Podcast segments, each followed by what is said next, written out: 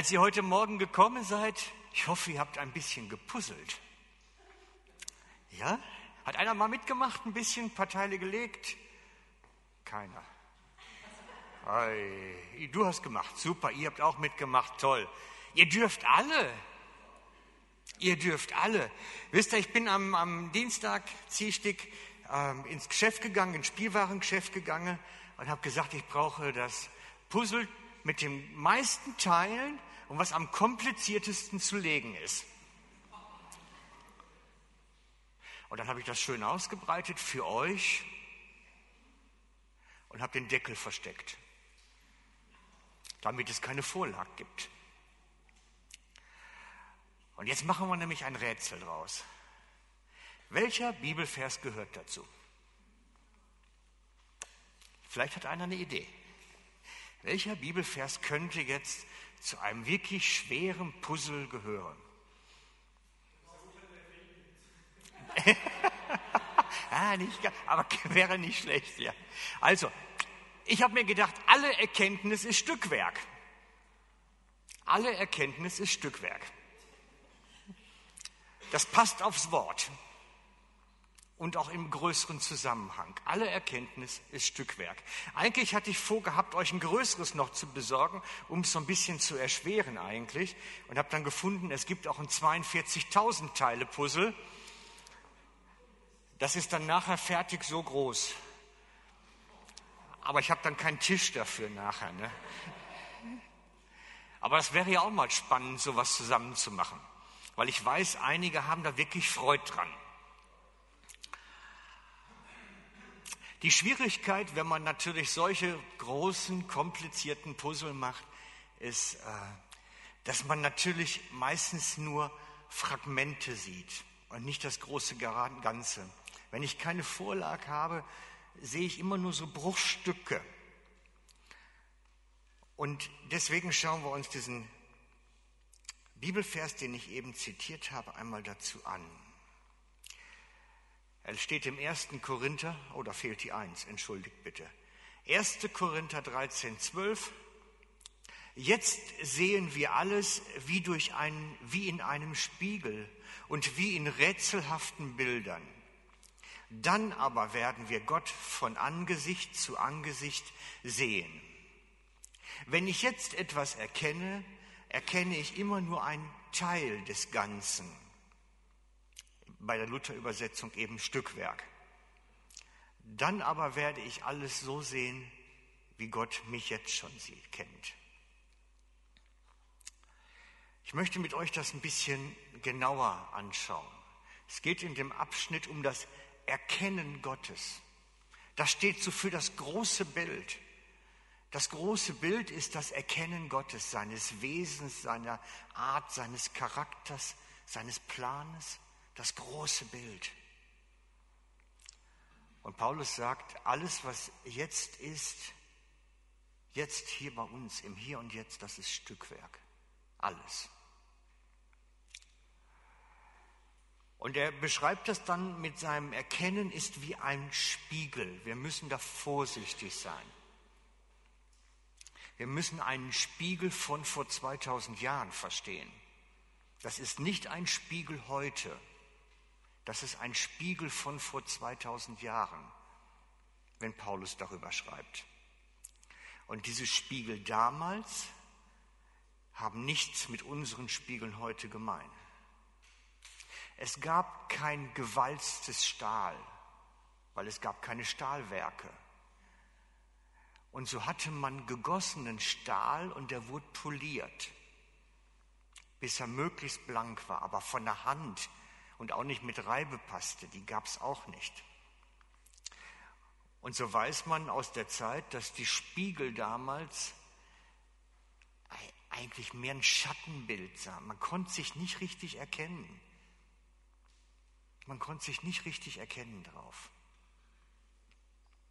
Der Spiegel hat nichts von dem Spiegel heute, sondern es ist nur ein, wie ein Schatten, wie eine, ja, man sah die Umrisse schemenhaft. Man sah die Umrisse schämen, weil es einfach kein glatt gewalztes Metall gab.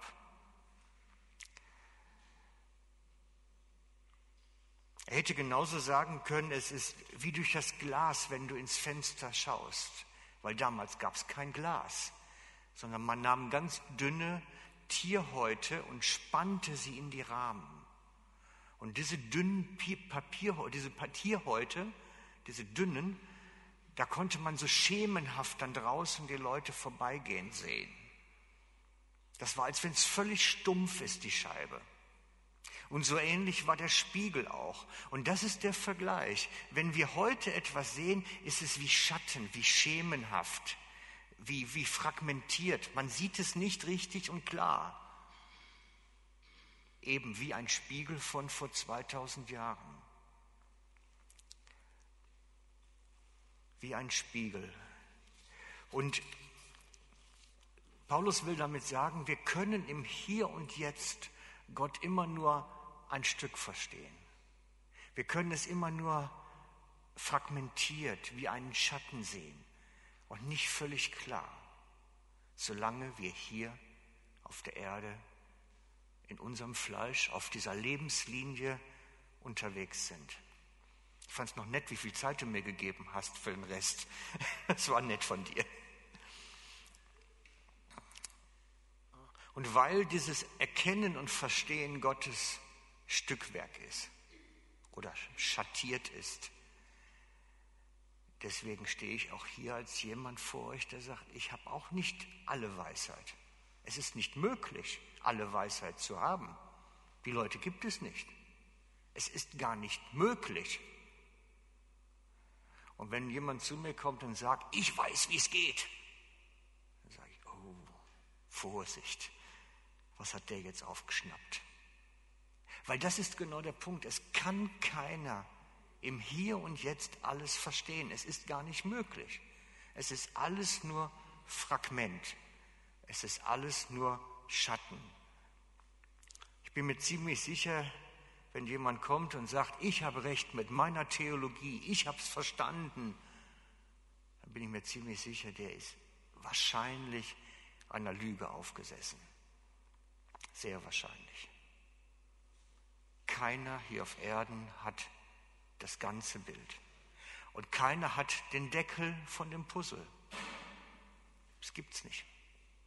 Gott wird nicht erkannt hier auf Erden, nicht möglich. Und ich glaube, dass der Teufel öfter durch die Gegend rennt und den Leuten einredet, sie hätten jetzt alle Weisheit. Das gibt's, solche Leute gibt's. Die behaupten, ich hab's gefressen. Aber wir müssen wissen, es gibt auch Leute, die kommen wirklich mit falschen Botschaften dann daher. Timotheus wird von Paulus gewarnt. Junge, es kommen Leute in die Gemeinde, die werden eine Lehre der Dämonen bringen. Eine bösartige Lehre. Das steht im 1. Timotheus 4.1. Der Geist Gottes hat allerdings unmissverständlich vorausgesagt, dass am Ende der Zeit manche vom Glauben abfallen werden. Sie werden sich irreführenden Geistern zuwenden und auf die Lehren hören, die von dämonischen Mächten eingegeben sind. Und ich habe oft das Gefühl, wenn Leute kommen und sagen, ich weiß es, wie es geht. Ich habe es verstanden. Dann gehen bei mir solche Alarmglocken an. Könnte der was aufgesessen haben? Vorsicht jetzt, Vorsicht. Denn ich glaube, dass es auch in unseren Tagen eine Lehre der Dämonen gibt. Und man muss schon sehr genau aufpassen, wessen Sachen man da aufschnappt, und ihr merkt selber, wenn ihr mal bei YouTube oder sonst wo im Internet unterwegs seid und euch bestimmte Predigten anhört, von wo bis wo die Spannbreite geht und was für ein Unsinn zum Teil verzählt wird. Also wirklich Unsinn, völliger Nonsens. Ich habe letztens äh, zufällig von der Gemeinde mitbekommen, in, in, in glaube in Südamerika war das, die machen den Schlangen-Glaubenstest. Denn es steht ja geschrieben, Markus 16, wer gläubig ist, der kann ruhig giftige Schlangen anfassen. Und die machen den Giftschlangentest. Und wer den überlebt, der ist gläubig. Super, und alle anderen sterben, scheint's. Ihr könnt das googeln, das gibt's mit Videos. Unglaublich. Und das halte ich für Lehre von Dämonen. Man kann die Bibel so nicht ableiten, dass daraus ein Giftschlangen-Glaubenstest wird. Sorry, nein, das geht nicht. Und deswegen müssen wir auch immer sehr genau hinhören und aufpassen. Der einzigste Mensch, der über diese Erde ging und der das ganze Bild hatte, war Jesus. Der wusste, wie der Vater ist. Er kam vom Himmel, aus himmlischen Örtern. Er wusste, wo er herkommt und hat davon erzählt. Und es war eine andere Botschaft, als zu der Zeit bekannt war. Und wenn Jesus vom Vater redet, vom Himmel redet, von der Ewigkeit redet, dann müssen wir genau hinhören. Das ist dann oft ein Teil des Bildes, was wir unbedingt verstehen sollten. Genau hinhören, wenn Jesus redet. Jesus hatte dieses Wissen vom Vater sogar schon als Kind. Er hatte es schon als Kind. Schon im Alter von zwölf hat er die damaligen Gelehrten mit seinem Wissen über geistliche Zusammenhänge beeindruckt und herausgefordert. Deswegen heißt meine Predigt heute Morgen, Jesus begegnet den Gelehrten. Die, die sagen, ich weiß es. Ich weiß, wie es ist, ich weiß, wie es funktioniert. Ich weiß, wie Gott ist, ich weiß, wie Religion funktioniert, ich weiß es. Und Jesus begegnet solchen Gelehrten. Und es ist eine Begegnung, die wirklich stattgefunden hat, wo Jesus als Kind im Tempel mit Gelehrten debattiert. Jesus als Kind mit Gelehrten im Tempel debattiert. Und wir lesen das zusammen als Predigttext heute Morgen aus dem Lukas 2 ab Vers 41. Jesu Eltern zogen jedes Jahr zum Passafest nach Jerusalem hinauf. Als Jesus zwölf Jahre alt war, nahmen sie den Jungen mit und gingen wieder dorthin, wie es der Sitte entsprach. Doch als sie nach den Festtagen auf dem Heimweg machten, blieb Jesus in Jerusalem, ohne dass seine Eltern etwas davon wussten. Sie dachten, er sei irgendwo in der Pilgerschar. Erst nachdem sie eine Tagesreise zurückgelegt hatten, fingen sie an, unter Verwandten und Bekannten nach ihm zu suchen. Als sie ihn nicht fanden, kehrten sie nach Jerusalem zurück, um ihn dort zu suchen. Endlich nach drei Tagen fanden sie ihn im Tempel. Er saß mitten unter den Gesetzeslehrern, hörte ihnen zu und stellte Fragen. Alle, die dabei waren, staunten über die Klugheit seiner Antworten. Seine Eltern waren völlig überrascht, ihn hier zu sehen. Kind, sagte seine Mutter zu ihm, wie konntest du uns das antun? Dein Vater und ich haben verzweifelt gesucht. Das ist eine schlechte Übersetzung. Das ist ein Übersetzungsfehler. Das heißt eigentlich nicht dein Vater. Normalerweise umgeht die Schlachterbibel das. Weil Josef war nicht der Vater von Jesus, war nur der Stiefvater eigentlich. Aber ich sehe es auch jetzt erst gerade, sonst hätte ich einen anderen Text genommen. Also, dein Vater und ich haben dich verzweifelt gesucht. Jesus erwiderte, warum habt ihr mich gesucht? Wusstet ihr nicht, dass ich im Haus meines Vaters sein muss? Doch sie verstanden nicht, was er damit meinte. Man reiste nach Jerusalem zu den großen Festen immer als Pilgerschar, als Gruppe, als große Gruppen. Und die Kinder, die machten sich natürlich einen Spaß dran, dann nicht mit den Eltern unterwegs zu sein, sondern mit den Kollegen unterwegs zu sein. Sie machten sich einen Spaß daran, so eine Wanderung miteinander zu machen. Ich meine, ab zwölf Jahre, da wollen die was mit den Kollegen machen und nicht mit den Eltern. Die sind langweilig. Das kennt ihr ja alle. Und so war es völlig normal, dass die einen Tag lang ihr Kind auch nicht groß gesehen haben. Und haben es wahrscheinlich auch nicht gemerkt, weil sie selber mit den Freunden im Gespräch waren. Also es ist nicht verwerflich und nicht eine böse Sache, dass die Eltern jetzt irgendwie nachlässig sind, sondern das ist, entsprach der Kultur und Sitte auch so ein bisschen. Er hatte einfach die Möglichkeit, sich abzusetzen und es war nicht aufgefallen. Mir geht es auch heute Morgen eigentlich nicht darum, die, das Elternverhalten zu analysieren jetzt, sondern mir geht es darum, Jesus und die weisen Männer zu entdecken.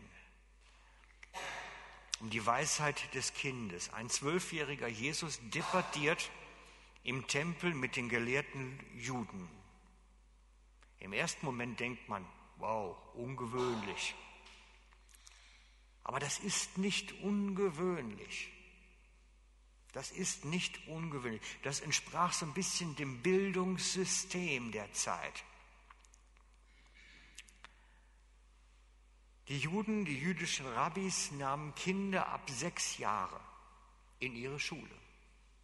Ab sechs Jahre konnten sie zu den Rabbis in die Schule gehen, um sie dann, Originalwortlaut der rabbinischen Zeit, mit dem Gesetz zu mästen wie ein Ochsen.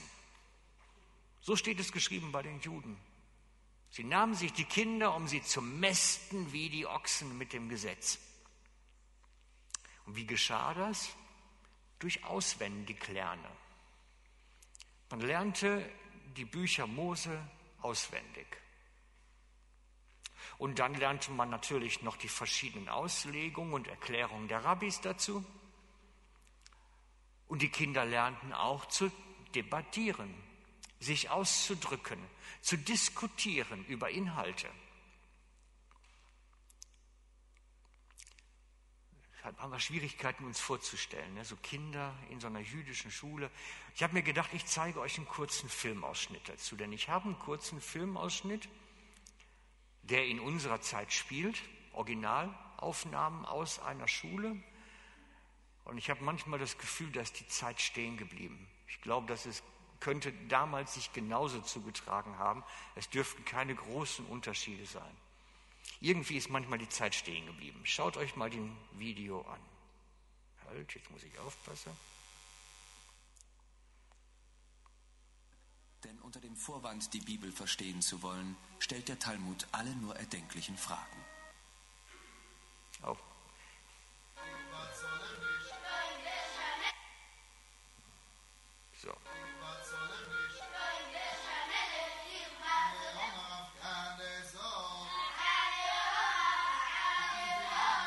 Die orthodoxen Juden, die den Talmud zu ihrem täglich Brot gemacht haben, forschen in der Bibel nach jedem noch so kleinen Widerspruch. Besitzt Adam einen Nabel, obwohl er keine Eltern hat? Haben die Fische die Sintflut überlebt? Warum brauchen Jakobs Engel eine Leiter? Und wenn Gott die Welt in sechs Tagen erschaffen konnte, warum tat er es dann nicht an einem einzigen Tag, in einer Stunde oder besser noch in einem Augenblick? Letztendlich handelt es sich um eine besondere Art von Rätsel. Denn unter dem Vorwand, die Bibel verstehen zu wollen, stellt der Talmud alle nur erdenklichen Fragen. Mhm. Ich habe euch das eigentlich gezeigt wollen, eigentlich wegen der Kinder. Wie sie lernen. Wie sie die Bibel lernen, wie sie die Mosebücher lernen, wie sie Schule erleben. Und ich glaube nicht, dass sich das riesig groß unterscheidet. Wahrscheinlich haben die damals nicht an Tischen gesessen, sondern auf dem Fußboden oder auf Matten. Ähm, aber im Grunde war es sicherlich so ähnlich, weil sich das nicht besonders reformiert hat die ganzen Jahre. So dürfen wir wissen, Jesus kam als Zwölfjähriger zu ihnen und war eigentlich schon einer von den Älteren. Aber die anderen waren wahrscheinlich, also er wird nicht das einzigste Kind gewesen sein, mit Sicherheit nicht. Und die anderen Kinder sind bekannt gewesen durch die Talmudschule, durch die Ausbildungsstelle. Und Jesus kommt dahin und da haben sie einen völlig neuen jetzt mal dabei. Und der weiß was. Der weiß sogar eine Menge. und der kann debattieren, der kann die richtigen Fragen stellen und die richtigen Antworten geben. Und sie sind überrascht. Man spürt es in dem Text, sie sind überrascht darüber, dass da plötzlich jemand ist, den sie nicht ausgebildet haben bei den Kindern und der was weiß. Und der hat damit natürlich die Schriftgelehrten in Erstaunen versetzt, hat sie beeindruckt. Doch dieses Erstaunen geht bei ihnen im Erwachsenenalter weiter. Wir lernen, als Jesus als Erwachsener mit seinen Jüngern nach Jerusalem kommt, schreibt Johannes im Kapitel 7, Vers 14 bis 16. Als die Festwoche schon zur Hälfte vorüber war, ging Jesus zum Tempel hinauf und begann zu lehren. Wie kommt es, dass er die Schrift so gut kennt, wunderten sich die Juden. Er ist doch gar nicht darin ausgebildet. Ihr habt eben die Ausbildung gesehen. Jesus selbst gab ihnen die Antwort. Was ich verkünde, ist nicht meine eigene Lehre. Es ist die Lehre dessen, der mich gesandt hat. Das heißt, Jesus ist belehrt, aber nicht von den Schriftgelehrten, nicht von den Rabbinern. Er ist belehrt von dem, der ihn gesandt hat, sagt er. Und das ist natürlich eine außergewöhnliche Feststellung. Er ist ja als Kind nicht mit einem riesen Wissen groß geworden. Ich denke, der Heilige Geist ist schon zu Beginn seines Lebens bei ihm gewesen und hat ihm die entscheidenden Lehren vermittelt. Ich denke, dass der Heilige Geist Gottes mit ihm war und ihn ausgebildet hat, auch ohne die Schriftgelehrten und Rabbis. Und ich denke, dass das die Quelle der Weisheit in ihm war, die Quelle seines Wissens, die Quelle des Verstehens. Der Heilige Geist hat ihm das große Bild gegeben, was notwendig ist zum Verstehen. Und darum geht es mir heute. Der Heilige Geist bildet aus. Der Heilige Geist bildet aus. Er lehrt, auch direkt. Er benutzt Lehrer, aber er lehrt auch direkt. Und er lehrt alle von uns auf ganz unterschiedliche Weise. Und das hat Jesus angekündigt. Das wird passieren. Wenn der Heilige Geist kommt auf die Erde zu den Jüngern, wird er lehren. Wird er die Gläubigen lehren. Wir lesen das im Johannesevangelium. Der Helfer, der Heilige Geist, den der Vater in meinem Namen senden wird, wird euch alles weitere lehren und euch daran erinnern, was ich euch gesagt habe. Das heißt, der Heilige Geist lehrt alles weitere, was sie bis dahin noch nicht gehört hatten, das, was aber noch kommen muss, das ist alles weitere. Und alles, was Jesus auch schon gelehrt hat, sodass sie auch ein größeres Verständnis haben, als jetzt nur durch die drei Jahre, die sie mit ihm unterwegs waren. Der Heilige Geist kommt als Lehrer. Und das ist für viele von uns ein neuer Gedanke. Du sollst belehrt werden. Du sollst ausgebildet werden. Du sollst dich entwickeln können. Und der Heilige Geist spielt dabei eine zentrale Rolle. Eine zentrale Rolle. Er ist fähig, dir plötzlich wie bei dem Puzzle bestimmte Stücke zusammenzubringen, die wir gar nicht verknüpfen können. Und dich auf bestimmte Sachen hinzuweisen, die wir so gar nicht sehen. Ich möchte euch ein, ein, ein Beispiel von mir selber erzählen. Es war ein eindrückliches Erlebnis. Ich war auf einer Pastorenkonferenz und wir hatten einen kurzen Moment Pause, Wechsel der Redner mittendrin und vor mir saßen in der Reihe zwei Pastoren, Kollegen, die ich gut kenne. Und ich höre so mit einem Ohr zu, wie sie sich unterhalten und der eine sagte dem anderen, ah, da habe ich da das und das Buch gelesen, das ist vielleicht eine Geschichte, das sollte man auf, vom Markt nehmen, das sollte keiner in die Finger kriegen, das ist so gefährlich. Und in dem Moment sagt mir der Heilige Geist, das musst du lesen, das ist wichtig. Ich habe das Buch gelesen und plötzlich gab es wieder einen riesen Zusammenhang, den ich vorher überhaupt nicht gesehen habe. Plötzlich habe ich etwas verstanden, was ich wahrscheinlich sonst gar nicht gefunden hätte. Der Heilige Geist belehrt uns direkt, aber sorgt auch dafür, dass wir die richtigen Informationen bekommen. Wir müssen nur hinhören und uns dann auch leiten lassen. Der Heilige Geist hat mir damals diese Information gegeben, damit ich mich an der richtigen Stelle weiterentwickeln kann. Sonst würde etwas fehlen. Und dann hat mir jemand von euch noch erzählt, er hätte auch eine Geschichte. Hast du? Gut. Dann lade ich dich gerade ein. Kriegen wir das Funkmikrofon drauf? Danke. Ich habe es noch ganz kurz aufgeschrieben, damit ich die Sachen nicht vergesse. Ähm, und zwar, Evi und ich haben eine Lobpreis-Ausbildung gemacht bei iHope. Wem das nicht sagt, spielt keine Rolle. Es geht um prophetischen Lobpreis, wo wir etwas gemacht haben. Und in diesem Rahmen habe ich, ähm, also es ist interessant, dass das so ähnlich war, in diesem Rahmen habe ich auf YouTube ganz viele Videos äh, angeschaut. Das sind auch Hausaufgaben gewesen, die wir haben müssen machen Und erkennen ihr das vielleicht, dass dir so andere Videos vorgeschlagen werden.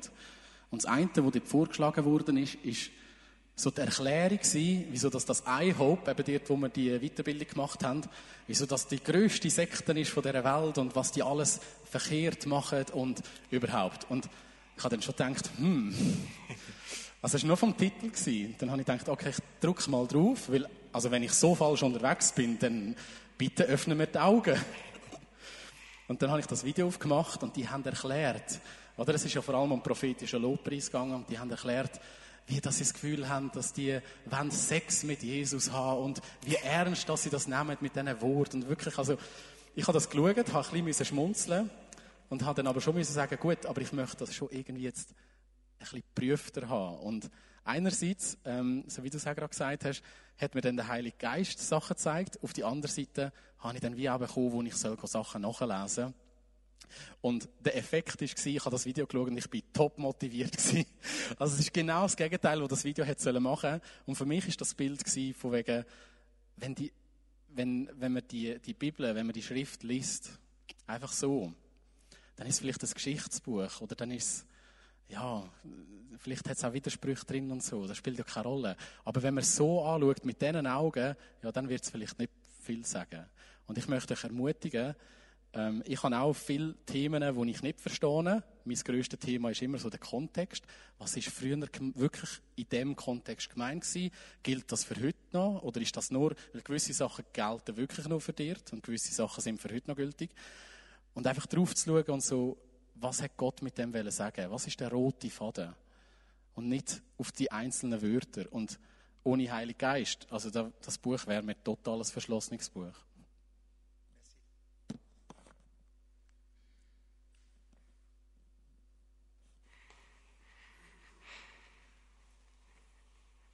Einer meiner Lieblingstheologen, der Karl Barth, hat dazu mal gesagt, Wort Gottes ist nicht das Buch.